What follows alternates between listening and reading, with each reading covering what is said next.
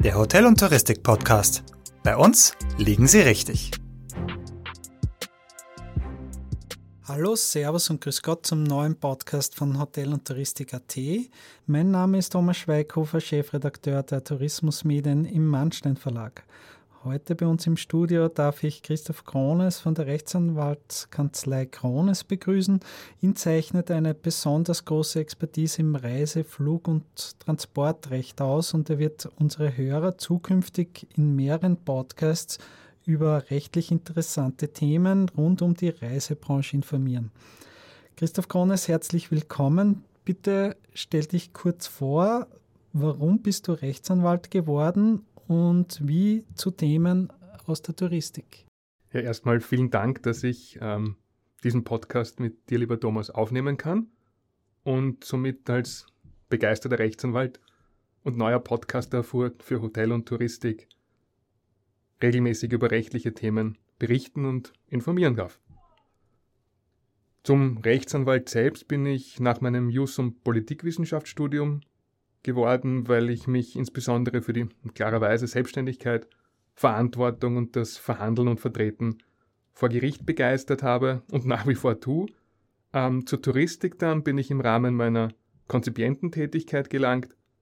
Ähm, Im Reiserecht kann ich, und das ist der große Vorteil, meinen Beruf mit meiner Leidenschaft, nämlich klarerweise dem Reisen, verbinden und mit jedem neuen Fall in neue Regionen neben juristisch und natürlich auch geografisch aufbrechen.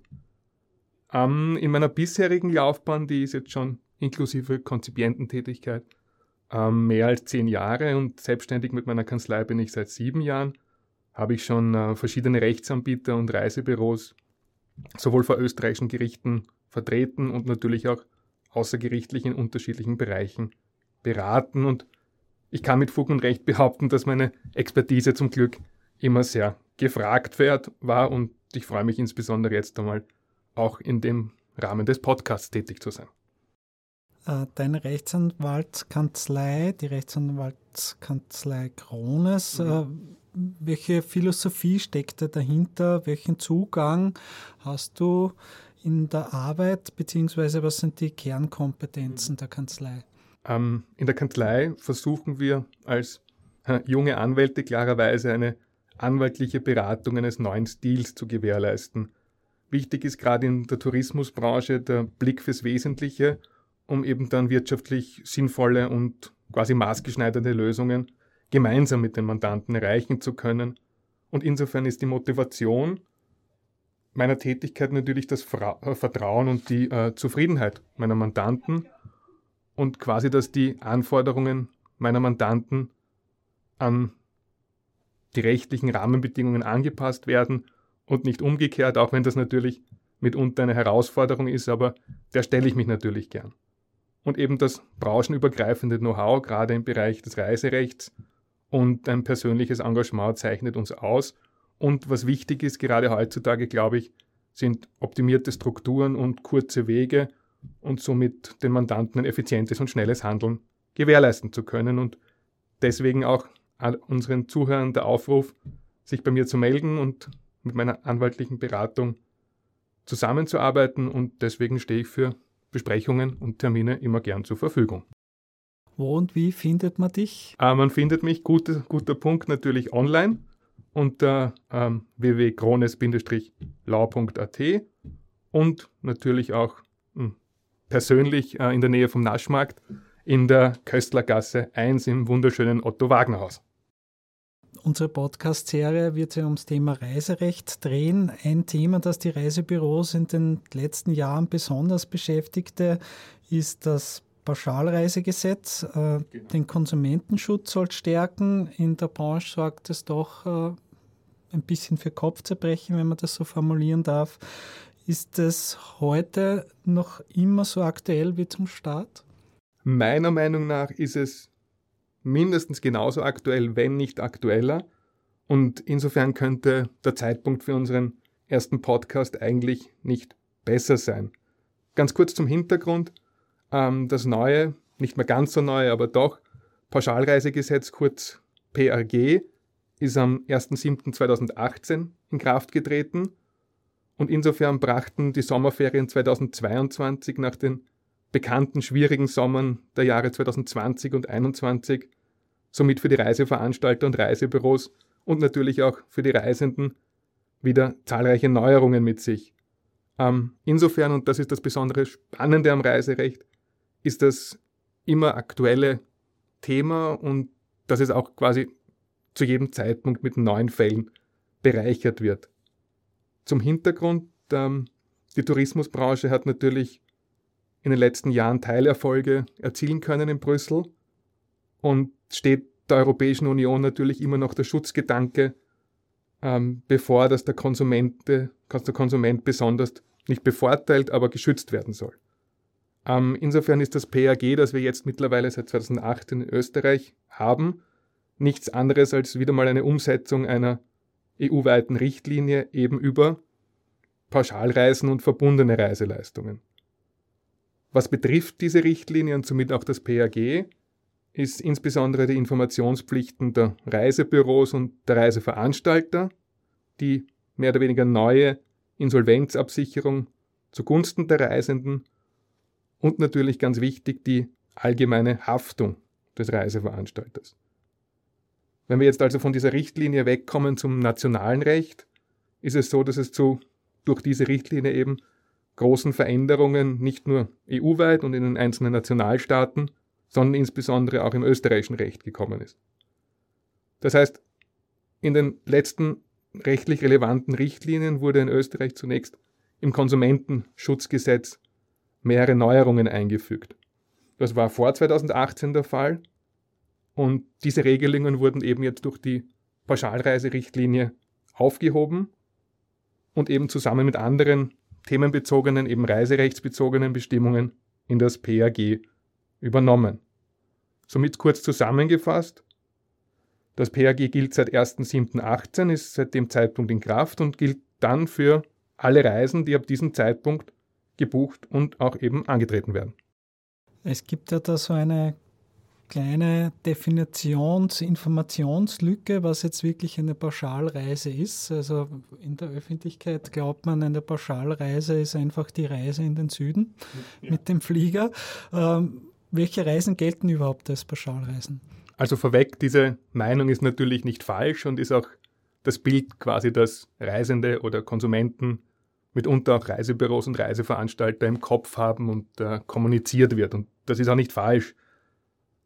Ähm, wenn man es rechtlich betrachtet, versucht man das natürlich immer ein bisschen zu her herunterzubrechen und man kann dann sagen, dass als Pauschalreisen Reisen gelten, die, und das ist der springende Punkt, zumindest aus zwei Reisebausteinen bestehen. Das kann sein Flug und Hotel plus eben weitere Angebote wie zum Beispiel Flughafentransfer, Mietwagen oder eben auch irgendwelche Tickets für Fußballspiele, Theatervorstellungen und anderes, sofern die im Reisebüro gebucht werden.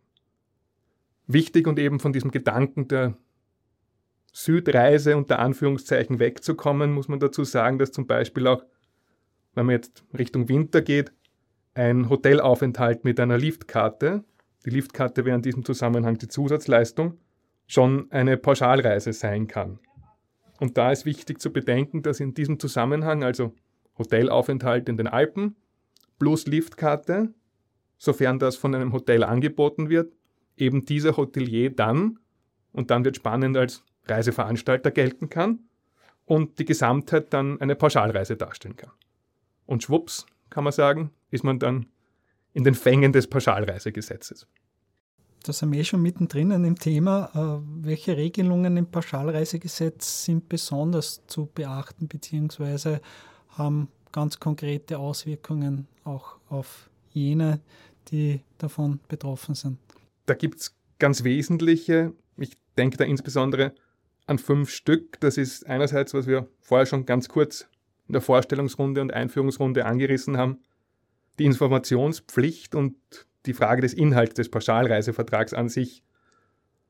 Hier sind insbesondere zu beachten diese sogenannten vorvertraglichen Informationspflichten vom Reiseveranstalter und oder des Reisevermittlers.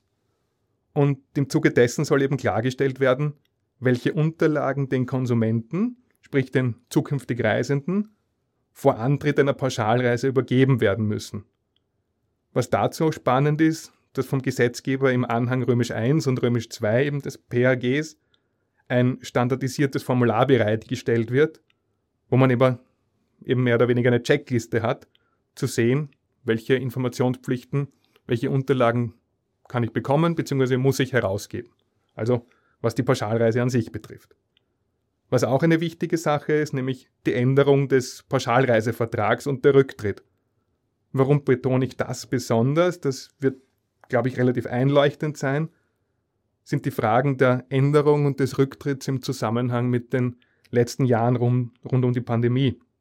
Das heißt, die Person des Reisenden, der Preis, die Reise an sich und andere Vertragsinhalte, das können nebenvertragliche Pflichten sein und andere, sollen unter gewissen Bedingungen, die im PRG auch definiert sind, noch vor Antritt der Reise leichter abgeändert werden können. Also allenfalls vielleicht Covid-Voraussetzungen, wir werden später in einem Fall noch kurz anreißen, das Reiseziel zu ändern. Da gibt es in der Zukunft, insbesondere bei österreichischen Gerichten, natürlich viel Arbeit, die da zu klären sein wird. Was noch als wichtiger Punkt ist, sind zum Beispiel die Stichwort oder Überschrift Gewährleistungsfolgen, insbesondere bei nicht ordnungsgemäßer Erfüllung vom Reiseveranstalter. Da befasst sich das PAG insbesondere mit der Frage der Haftung bei nicht vertragsmäßiger Erbringung der Reiseleistung und erklärt im gleichen Umfang unter welchen Voraussetzungen Reisende eben, wie vorher besprochen, Schadenersatz oder Gewährleistungsansprüchen zustehen. Weiters werden da auch noch die Voraussetzungen für den gänzlichen Rücktritt von der, vom Pauschalreisevertrag festgeschrieben. Weiters noch zwei Punkte, insbesondere die Informationspflicht bei verbundenen Reiseleistungen, dass der Reiseveranstalter oder der Reisevermittler sich darüber informieren können, worüber sie ihre Kunden äh, vor Antritt der Pauschalreise aufzuklären haben und welche, wie vorher schon besprochen, Unterlagen sie diesen auszuhändigen haben. Und ganz kurz zum Schluss noch sind natürlich im PRG auch neue ergänzende Bestimmungen dazu gekommen, wie zum Beispiel Regressansprüche oder die Haftung für ganz klassische Buchungsfehler. Also wenn etwas falsch eingetippt wurde oder Fluggesellschaften gegenüber Reiseveranstaltern ihre Regressansprüche durchsetzen können. Das wären so entscheidende und wichtige neue Regelungen im PRG. Wenn man so salopp formulieren darf, die Reisebüros haben jetzt nicht unbedingt eine große Freude mit dem Pauschalreisegesetz. Wer wird vom Pauschalreisegesetz besonders gefordert, unter Anführungszeichen?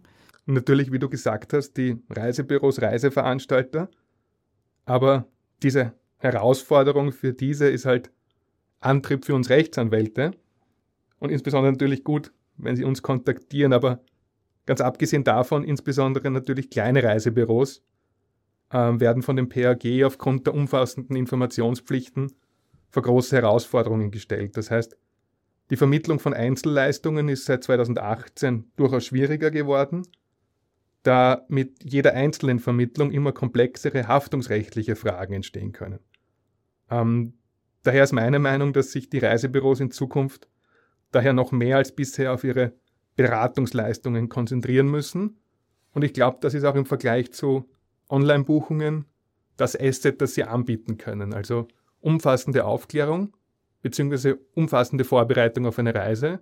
Während man online anklickt, ja, ja, ja, kann man eben direkt vor Ort durchaus noch Informationen über das Reiseland bekommen, Verpflichtungen, die dort zu erfüllen sind. Und insofern glaube ich, dass Reisebüros dann eine Chance haben, wenn sie sich auf bestimmte Regionen spezialisieren, um dort ihre Expertise auch an die Reisenden weitergeben zu können. Auf der anderen Seite stehen dann die Kunden, die Reisenden. Äh, was bedeutet das Gesetz äh, für diese, für diese Gruppe? Welche Vorteile geben sich für die, beziehungsweise gibt es für die auch vielleicht Nachteile? Ja, ganz pauschal gesagt würde ich sagen, für Reisende ist gerade das PHG ein großer Vorteil geworden. Warum? Ähm, bevor das PHG in Kraft getreten ist, musste man sich noch aus unterschiedlichen Gesetzen die Bausteine quasi zusammensuchen, um allfällige Ansprüche gegen Reiseveranstalter geltend zu machen. Jetzt, da das vereinheitlicht wurde seit vier Jahren, ist es natürlich einfacher zu sagen, pass auf, ich habe eine Pauschalreise, das war es sicher. Und alles, was damit verbunden ist, steht in meinem Pauschalreisegesetz und dort kann ich mich informieren. Ähm, wichtig ist natürlich, dass nicht nur das Gesetz kodifiziert ist und dort die wichtigen Aspekte stehen, und, sondern in Zukunft auf Basis diesen, dieses neuen Gesetzes als solches ähm, natürlich auch die Rechtsprechung in den einzelnen Mitgliedstaaten äh, gefordert sein wird. Ähm, weil letztlich ist es ja so, dass nicht das Gesetz über Ansprüche von Reisenden entscheiden, sondern die Anwendung. Und die Anwendung erfolgt in weiterer Folge vor Gericht. Und da ist viel Fingerspitzengefühl gefordert, weil jede Reise, wir wissen das, ist, auch wenn sie an die gleiche Destination geht, unter den gleichen Bedingungen, immer ein wenig anders. Und deswegen glaube ich, dass die tatsächlichen Konsequenzen, mögen sie gut oder schlecht sein, des PAGs somit erst die Praxis zeigen wird. Das Pauschalreisegesetz betrifft ja auch die Hotellerie. In weiterer Folge ist die Branche da ausreichend vorbereitet? Der Meinung bin ich grundsätzlich schon.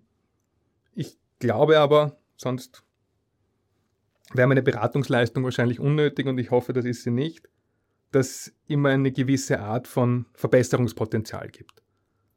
Und der Blick von außen natürlich da hilft und meiner Meinung nach wäre es so, dass die Hotellerie natürlich nicht schlecht beraten wäre, Experten beizuziehen. Und warum? Nämlich aufgrund der Vielzahl von Buchungen, die, wie vorher schon angesprochen, mittlerweile übers Internet ähm, oder Apps erfolgen. Und da kann es natürlich mitunter sein, ähm, dass die Hotellerie äh, in einem gewissen Rahmen den Überblick verliert und den Blick fürs Wesentliche dabei eben verliert. Deswegen ist es meiner Meinung nach, und so arbeite ich auch mit Mandanten, und das ist auch spannend, eine Art Checkliste zu haben. Sprich, ich schaue mir diese vorher besprochenen Anhänge im PAG an, versuche, dich, äh, versuche die auf meine Bedürfnisse, auf mein Unternehmen anzupassen und dann quasi eine einheitliche Vorgehensweise zu haben, die auch den Mitarbeitern leicht zu kommunizieren sind, um dort eben unter dem Synonym kenne und verstehe deinen Kunden ähm, einen wesentlichen Baustein, den das PAG mittlerweile auch verlangt, erfüllen zu können. Du hast jetzt eh schon ein paar Knackpunkte angesprochen bzw. angeschnitten, wo es kritisch werden kann, unter Anführungszeichen, auch für die Reiseprofis. Was sind jetzt so wirklich konkret die Punkte, wo man aufpassen muss? Genau, und das, das merke ich in meiner Arbeit auch und da soll mal ein gewisser Teaser sein auf das, was in Zukunft vielleicht noch kommt in unseren Podcasts dass ähm, Reiseanbieter und Reiseprofis, sei es jetzt Büros oder Reisende selbst, ähm, sich mal vergegenwärtigen, ob eine Pauschalreise oder eine Individualreise angeboten sind. Dann zu sehen, was sind denn solche vorher erwähnten verbundenen Reiseleistungen, eben eine Kombination von zumindest zwei verschiedenen Arten von Reiseleistungen für den Zweck derselben Reise.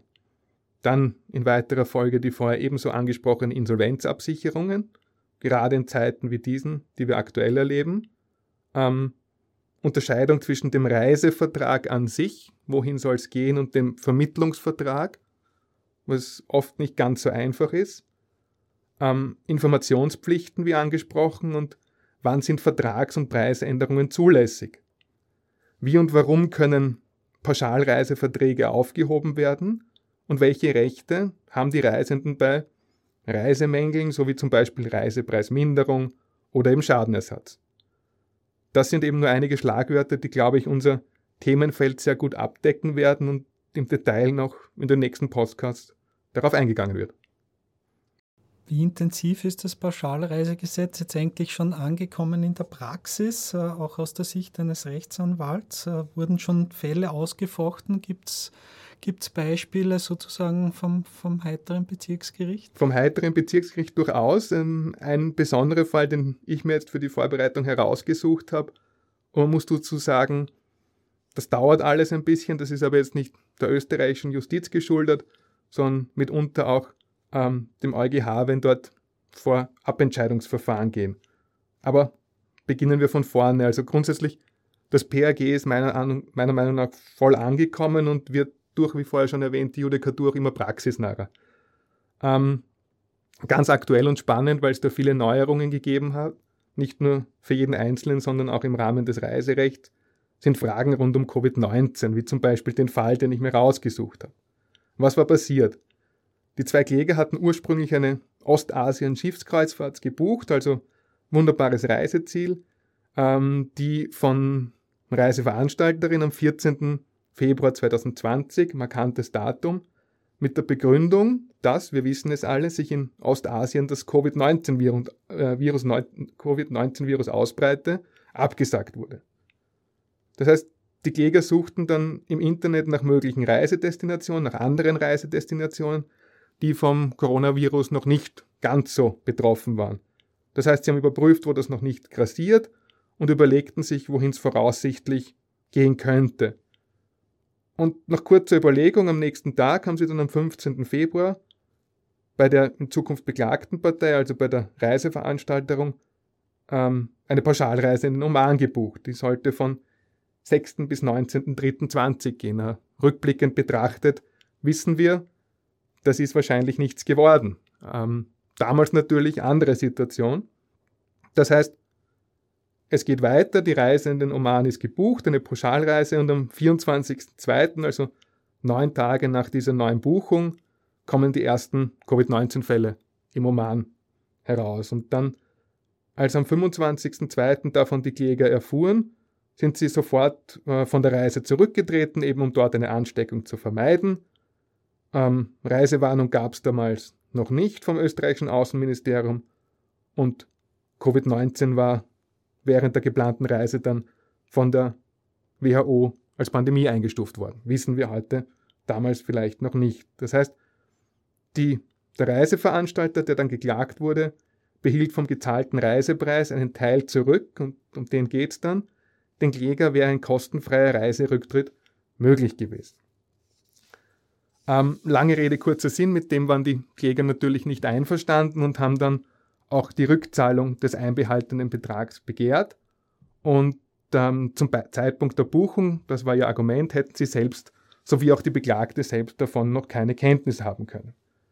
Ähm, es seien damals eben noch keine Covid-19-Fälle im Oman bekannt gewesen und ähm, damals hätte sich die Pandemie noch auf die Kontinentalmasse des asiatischen Ozeans, äh, Kontinents beschränkt.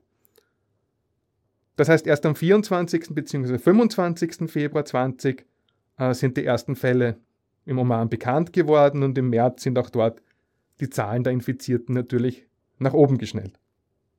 Das heißt, die Beklagte tritt einer Anwendung der Bestimmung, und das ist jetzt der springende Punkt, des Pauschalreisegesetzes über einen, und das ist der Punkt, den wir vorher schon angesprochen haben, kostenfreien Rücktritt vor, wenn am Bestimmungsort, Oman, oder in dessen unmittelbarer Nähe unvermeidbare und außergewöhnliche Umstände auftreten, die die Durchführung der Pauschalreise oder die Beförderung von Personen an den Bestimmungsort erheblich beeinträchtigen. Weiter sagte die Reiseveranstalterin zum einen, dass die Kläger bereits in bewusster Übernahme des Covid-19-Risikos die Reise gebucht hätten, zum anderen, dass im Zeitpunkt des Rücktritts noch keine hinreichenden Anhaltspunkte für eine erhebliche Beeinträchtigung bestanden hätten. Spannend, die Vorinstanzen, also die österreichischen Gerichte, Bezirksgericht zum Beispiel, haben die Klage abgewiesen. Das heißt, das tatsächliche Geschehen, so das Argument der Gerichte, nach dem Reiserücktritt hielten die Gerichte für irrelevant, weshalb insofern weitestgehend auch keine Feststellungen getroffen wurden hätte man heutzutage vielleicht anders entschieden und das hat sich der OGH bis zu einem gewissen Grad damals auch gedacht, weil Rechtsmittel gegen diese Entscheidungen von den Reisenden eingelegt wurde. Und der OGH hat Folgendes getan, natürlich richtig und nachvollziehbar, ein sogenanntes Ersuchen auf Vorabentscheidungen an den EuGH zu stellen. Warum ist das wesentlich? Weil ja eben diese, wie vorher besprochen, europäische Richtlinie in Österreich umgesetzt wurde und diese Richtlinie bzw. deren Auslegung vom EuGH beurteilt werden kann. Und die Frage war eben, ob die Pauschalreiserichtlinie, sprich das PAG, dahingegen auszulegen ist, dass für die Beurteilung der berechtigten Rücktritts nur jene unvermeidbaren und außergewöhnlichen Umstände maßgeblich sind, die zum, fett unterstrichen, Zeitpunkt des Rücktritts bereits aufgetreten sind, oder dahingehend, dass auch ein außergewöhnlicher Umstand zu berücksichtigen ist, der nach dem Rücktritt, aber noch vor geplanten Beginn der Reise entstanden wäre. Sprich, hätte das oder hat das ungefähre Wissen über eine mögliche Ausbreitung dazu Anlass gegeben, zurückzutreten?